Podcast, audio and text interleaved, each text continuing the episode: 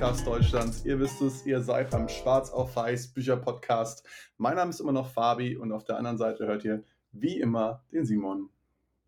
Und heute haben wir euch ein Buch mitgebracht, was um Auswahl geht. The Paradox of Choice Why More is Less von Barry Schwarz, also das Problem, das Paradox der Auswahl von Barry Schwarz. vielleicht noch ganz kurz, deswegen muss ich grinsen. Äh, die YouTube-Menschen sehen es vielleicht jetzt halt auch. Ähm, und zwar heute ganz spezielle Aufnahmesituation. Und zwar ich bin nur auf dem Handy, deswegen verzeiht bitte ein bisschen schlechtere Audioqualität.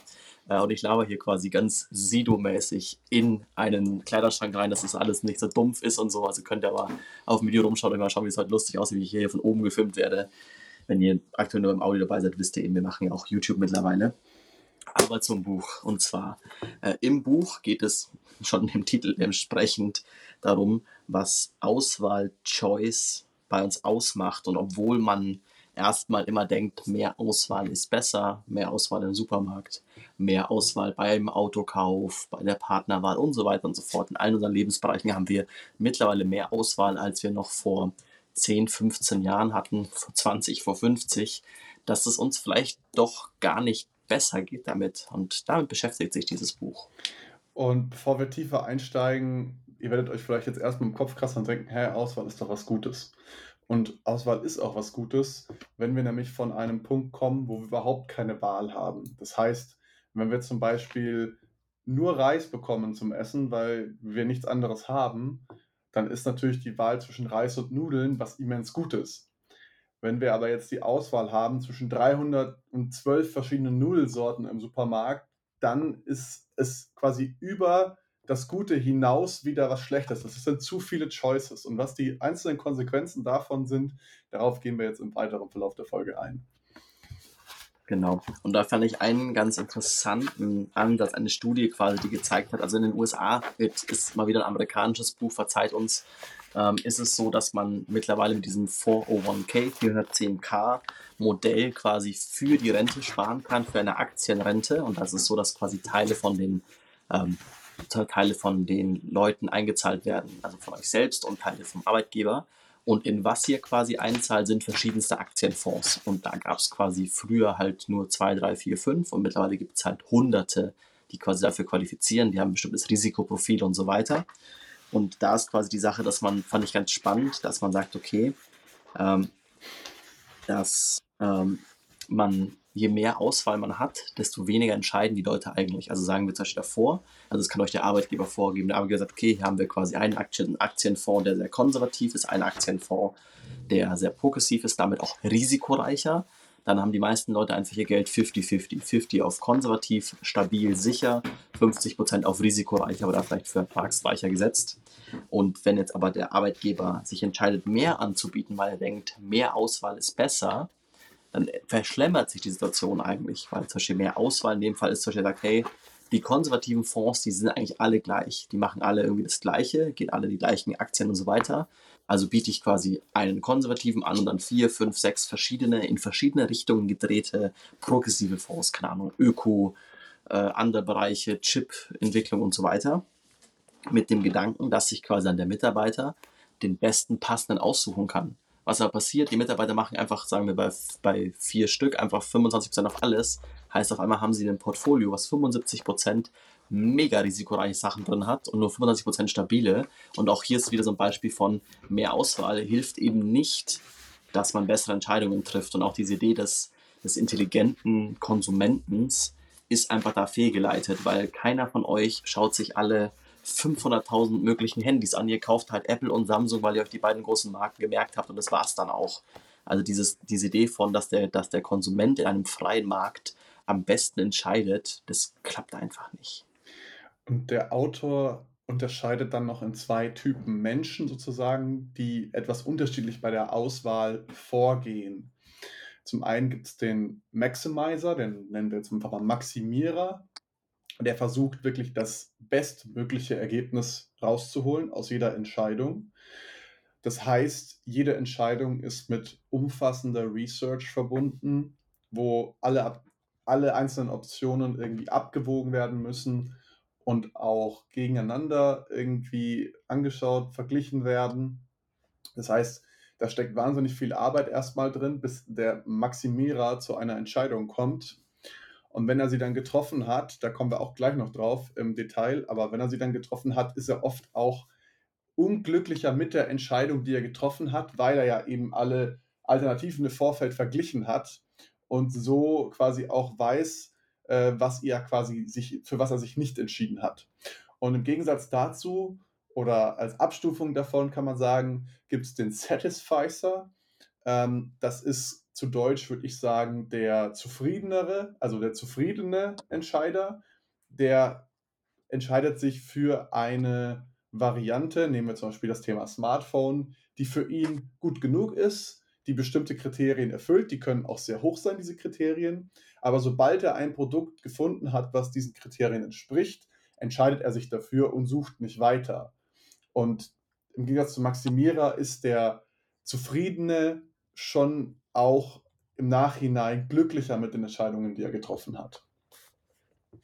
Und das ist auch so ein Punkt, dass der Maximierer sich immer denkt, ja, okay, gut, der Satisficer ähm, ist quasi, gibt sich mit Mittelmäßigkeit zufrieden. Das bedeutet es nicht. Also es bedeutet nicht, dass der einfach sagt, okay, ich nehme einfach irgendeine Option, aber eben die Kriterien, die angelegt werden, sind weniger. Also keine Ahnung der Maximizer, bleiben wir beim Beispiel Handy, hat dann vielleicht irgendwie bestimmte Softwarekriterien, hat bestimmt der will die beste Kamera und das beste Wi-Fi und 5G und eSIM und, und so weiter und so fort. Und dann sagt der quasi der Satisfizer einfach so, ja, okay, eigentlich, ich will nur ein schnelles Handy und ich will, dass es eine gute Kamera hat.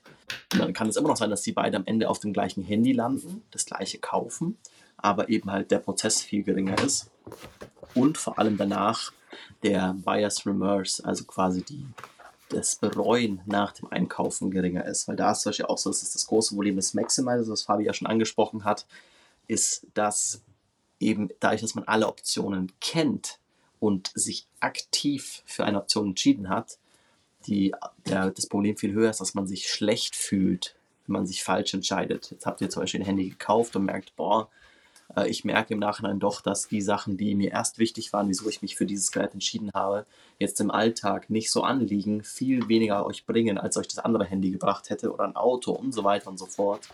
Ähm, und ihr aber alle anderen Optionen kennt und dementsprechend sehr viel unglücklicher seid im Vergleich zum Satisfizer, der sagt, okay, ich habe mir nur drei Handys angeschaut, das war irgendwie good enough und ja, das Handy nervt mich irgendwie, aber es war irgendwie, ich habe trotzdem das Beste ausgewählt.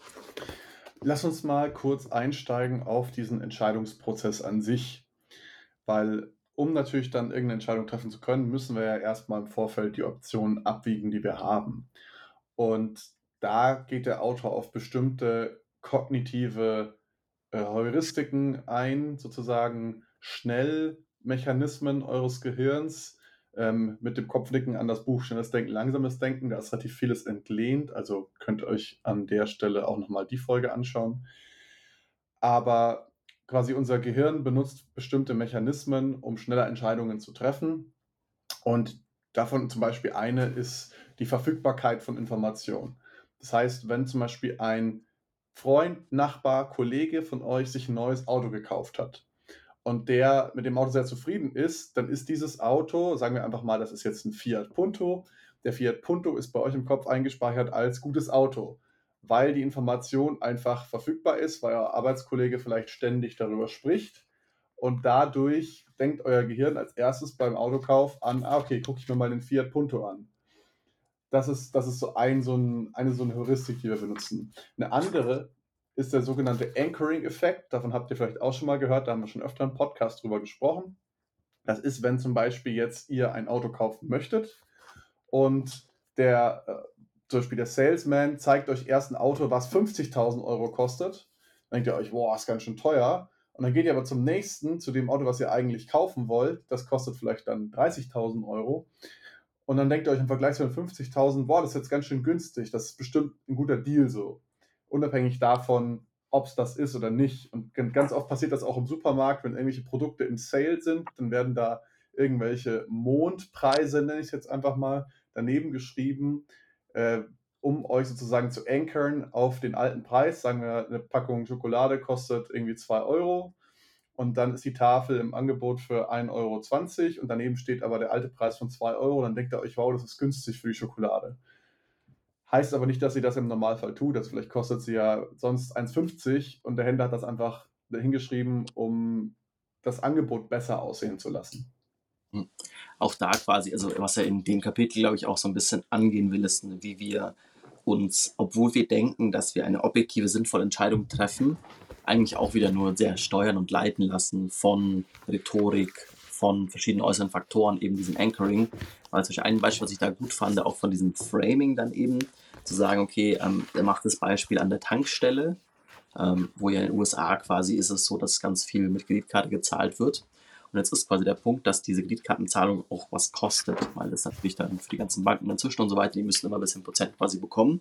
Heißt, es ist sinnvoll für die Tankstelle, dass sie quasi bar zahlt, weil sie davon mehr Geld dann behält, mehr Cash auf Dash. Und da ist es quasi so, je nachdem, wie man es framet, könnte man sagen, okay, ähm, 1 Euro kostet der Liter Benzin. Und wenn ihr mit Kreditkarte zahlt, dann ist er 1,20 Euro, also 20 Cent teurer. Das ist sehr viel, aber quasi mal als Beispiel, dann denkt man sich als, als Käufer, boah, das ist ja mega scheiße. Und irgendwie, was wollen die denn hier für, so mir und die wollen mich ja irgendwie abziehen. Und ihr bekommt gleich ein schlechtes Gefühl. Dazu könnte man sagen, okay, äh, Benzin kostet 1,20 Euro, aber wenn ihr, wenn ihr bar zahlt, dann ist es 20 Cent billiger, kostet so ein Euro. Dann fühlt sich gleich an so, boah, krass, hier kann ich einen geilen Deal machen, wenn ich bar zahle. Und auch da quasi euch noch mehr in die Entscheidung quasi reindrängen lasst, was ihr machen sollt. Weil vielleicht sagt ihr dann davor so, boah, nee, gar kein Bock. Und irgendwie ähm, wenn die jetzt von, die wollen extra nochmal mehr von, von mir haben und so weiter. Also dieses Grundgefühl, in das ihr da quasi reingebracht werdet, kann auch sehr geleitet werden mit Sprache. Genau, das, das sind jetzt so ein paar Heuristiken, die wir besprochen haben. Wir sind auch schon auf den Maximierer und den äh, Satisficer, den zufriedenen Shopper eingegangen. Ähm, lass uns noch mal irgendwie ein bisschen mehr im Detail auf die zwei Gruppierungen eingehen und was das Problem ist des Maximierers vielleicht. Weil wir haben schon gesagt, der Maximierer versucht wirklich jede Entscheidung perfekt zu treffen. Und das hat auch positive Seiten, möchte ich mal auch kurz anmerken. Also man hat in der Studie zum Beispiel herausgefunden, dass Maximierer, die einen neuen Job suchen, im Schnitt 20% höheres Gehalt heraushandeln äh, oder herausbekommen als äh, die Satisficer. In dem Fall ist es zum Beispiel was Gutes. Aber gleichzeitig haben sich die Maximierer dabei schlechter gefühlt als die Satisficer, obwohl sie mehr Geld bekommen. Und das hängt eben einfach damit zusammen, wie die Maximierer sich verhalten. Also zum Beispiel werden Produkte stärker verglichen, sowohl vor, aber als auch nach der Kaufentscheidung. Dann braucht der Maximierer länger, um sich zu entscheiden.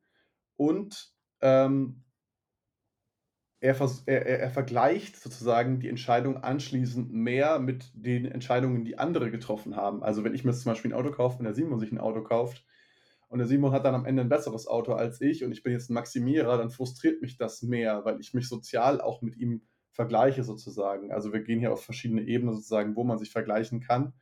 Ähm, mit sich selbst, vorher, nachher, mit anderen Entscheidungen, mit ähm, anderen eben und aber der wichtigste Faktor ist, dass Maximierer statistisch gesehen mit einer höheren Wahrscheinlichkeit die Entscheidung bereuen, die sie getroffen haben.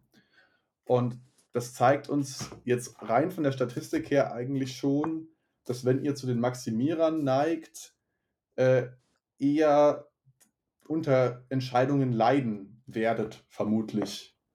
Und das heißt auch, je mehr Entscheidungsmöglichkeiten es gibt, desto schwieriger wird es euch fallen, äh, glücklich zu sein mit der Entscheidung, die ihr getroffen habt. Und darum geht es eigentlich so ein bisschen in dem Buch, wie man es schafft, glücklicher zu sein in einer Welt voller Entscheidungsmöglichkeiten und Verfügbarkeit.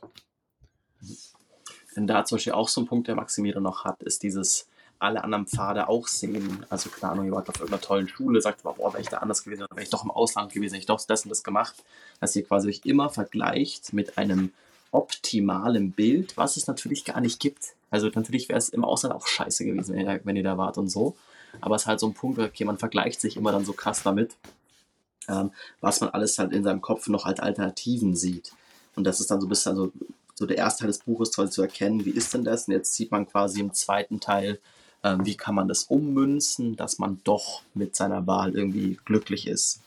Und da ist so ein Punkt, was man irgendwie merkt, was quasi auch so ist. Also es geht viel natürlich auch um Materielles gegenübergestellt von immateriellen Gütern. Also zum Beispiel so eine Sache, die man natürlich ganz stark sieht, die wir auch schon in verschiedensten Folgen, in verschiedensten Büchern beschrieben hat, dass Community, dass quasi Verbundenheit mit anderen Menschen am Ende viel glücklicher macht als materielles Gut. So, ja, auch arm sein und kein Essen haben und kein Haus, das macht sehr, sehr unglücklich, aber ab einem bestimmten Level bringt halt das noch bessere Auto nichts mehr und so weiter.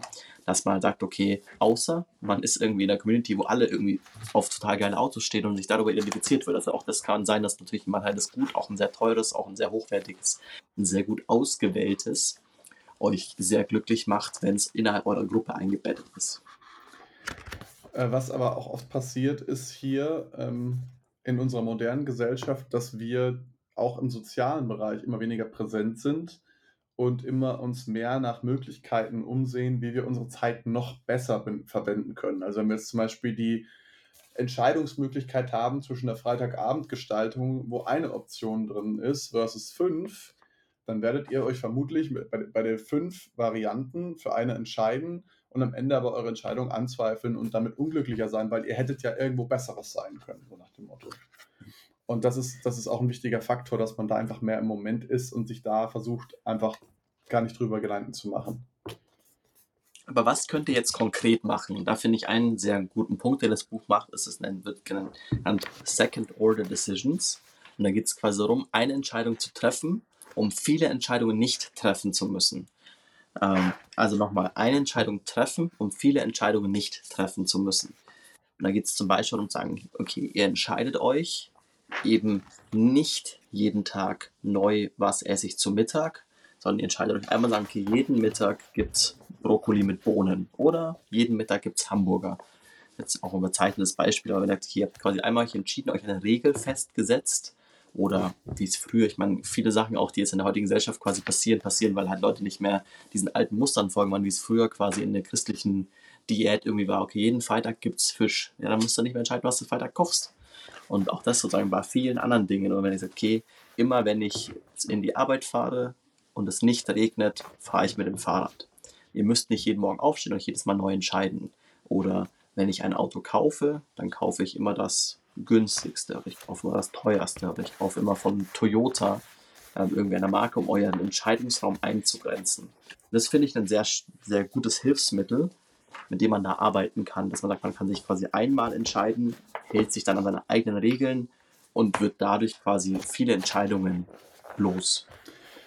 Übrigens, was ich auch sehr interessant fand, war sozusagen, ihr werdet unglücklicher, im Vergleich, ähm, also lass mich doch mal einsteigen in den Gedanken, wenn ihr quasi eine Entscheidung widerrufen könnt, das heißt zum Beispiel im Laden etwas zurückgeben könnt, sind, seid ihr tendenziell unglücklicher mit der Entscheidung, die ihr getroffen habt, als wenn das nicht mehr möglich ist.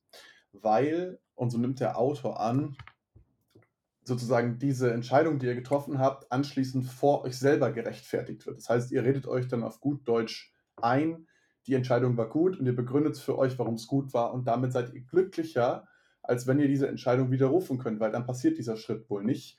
Und ganz essentiell ist das wohl in Ehen, äh, wo beide mit der, Ein mit, der, mit der Einstellung reingehen, okay, ja, ähm, Ehe ist nur ein Vertrag, so kann man auch wieder auflösen, ist es statistisch gesehen wohl häufiger der Fall, dass diese Ehen geschieden werden. Und er schreibt das demselben Effekt zu.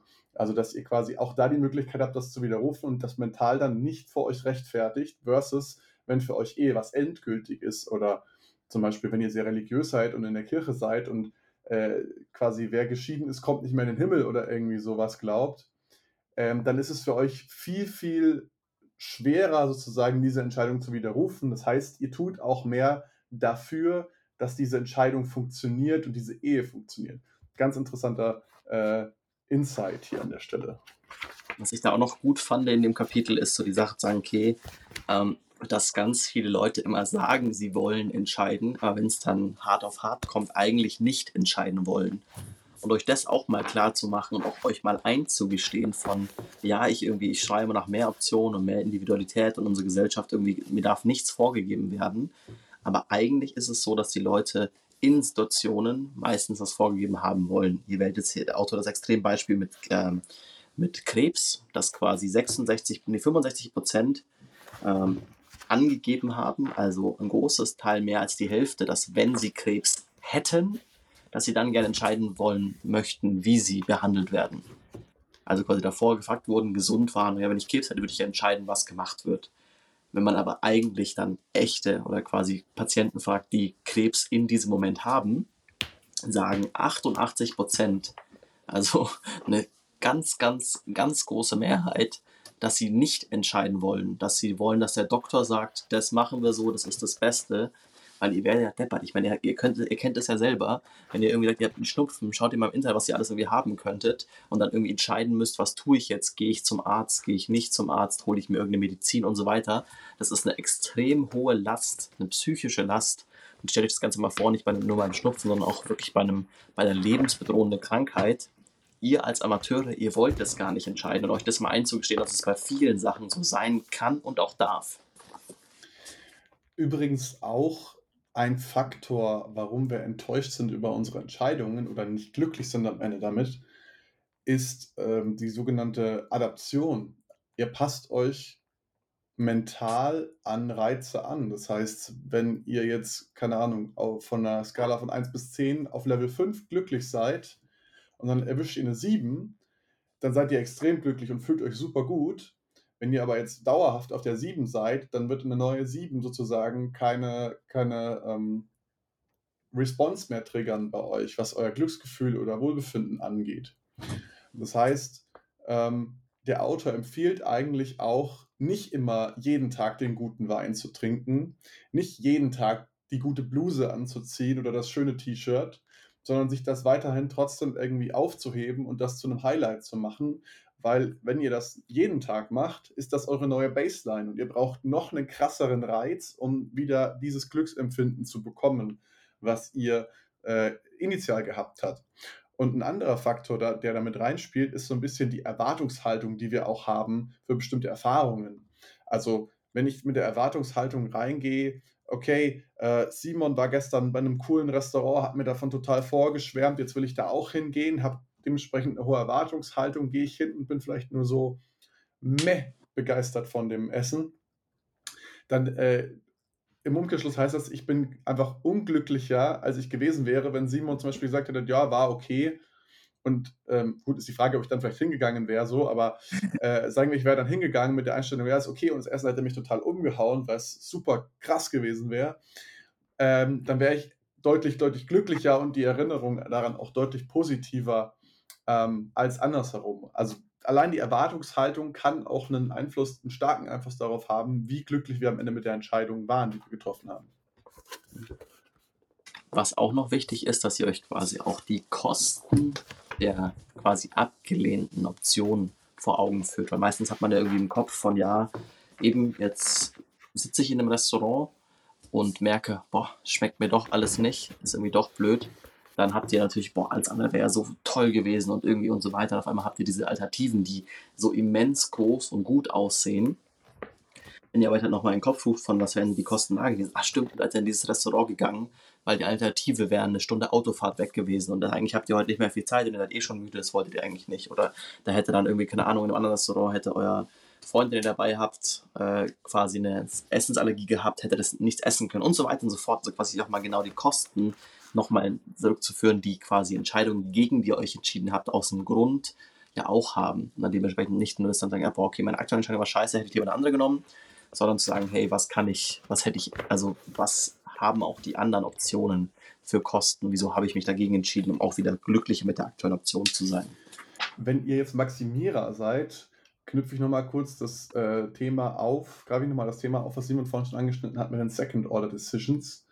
Ihr könnt nämlich euch auch einfach entscheiden, wann und zu welchen Bedingungen ihr Entscheidungen trefft. Ihr könnt im hm. Vorfeld sagen, okay, ich gehe jetzt in, ich brauche einen Pullover, ich gehe jetzt maximal in drei Läden, um einen zu finden geht ihr in drei Läden, schaut euch jeweils Pullover an und dann nehmt ihr den mit, den ihr am besten fandet und nicht noch in 20 andere Geschäfte. So, ihr, ihr legt einfach vorher die Regeln fest, haltet euch selber daran, damit tut ihr euch leichter am Ende diese Entscheidung zu treffen. Und äh, ein anderer Faktor ist auch, er nennt das Be a Chooser, not a Picker. Ähm, das heißt, ihr selektiert sorgfältig abgewegte Optionen und ihr wählt nicht random dann irgendeins aus, weil ihr dann 20 Sachen ähm, euch angeschaut habt oder absolut Information Overload hat. Also das spielt auch ein bisschen in das erste mit rein.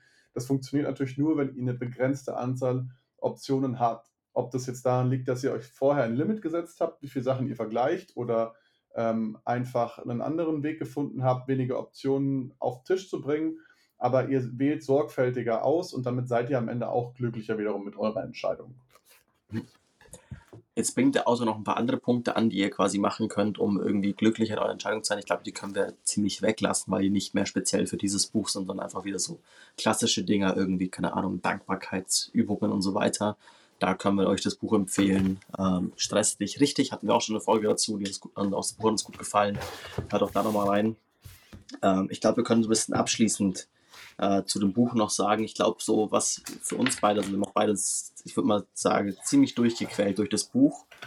Nicht, weil es jetzt ein schlechtes Buch per se ist, weil es schlecht geschrieben ist, aber es ist halt so ein Buch.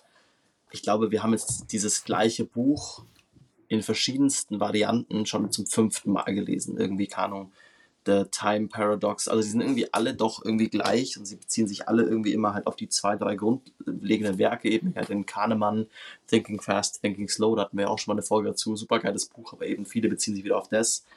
Also ich muss sagen, ich kann das Buch nicht empfehlen.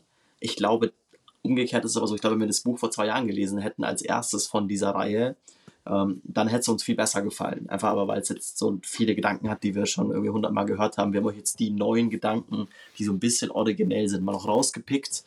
Ähm, ich glaube, aber damit habt ihr das Buch schon gut abgedeckt und es lohnt sich dann nicht, sich das zu holen, sondern eben eher äh, schnelles Denken, langsames Denken. Hört euch da auch gerne die Folge an, holt euch das Buch, weil eben das Paradox of Choice sehr auf diesem Buch aufbaut.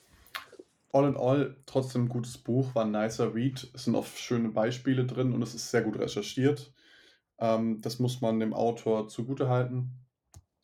Aber ja, all in all, Simon hat es auf den Punkt gebracht. Das, das schnelles Denken, langsames Denken Buch ist definitiv das Grundlagenwerk. Eigentlich für fast alle unsere Episoden. Das kommt in gefühlt jedem Buch vor, was wir irgendwie lesen oder ähm, wird, wird zitiert. Also das äh, lege ich euch auch nochmal an der Stelle herz, herzlichst, wärmstens ans Herz. Und ähm, genau, den üblichen Drill kennt ihr ja auch wenn ihr es noch nicht getan habt. Dann lasst uns gerne ein Abo da, folgt uns auf Spotify. Wir freuen uns über jeden Kommentar und Daumen hoch. Das hilft dem Algorithmus, dass wir besser gefunden werden und mit unserem Content noch mehr Menschen erreichen können. Aber auch an der Stelle nochmal ganz kurzes Danke. Ich habe es im Intro schon gesagt, wir gehören mittlerweile zu den, wenn nicht sogar der größte Sachbuch-Podcast in Deutschland. Und das habt ihr uns möglich gemacht. Also vielen Dank, dass ihr uns treu geblieben seid über die lange Zeit, die wir den Podcast schon machen. Und wir hören uns dann in zwei Wochen wieder. Macht's gut. Bis dann. Ciao.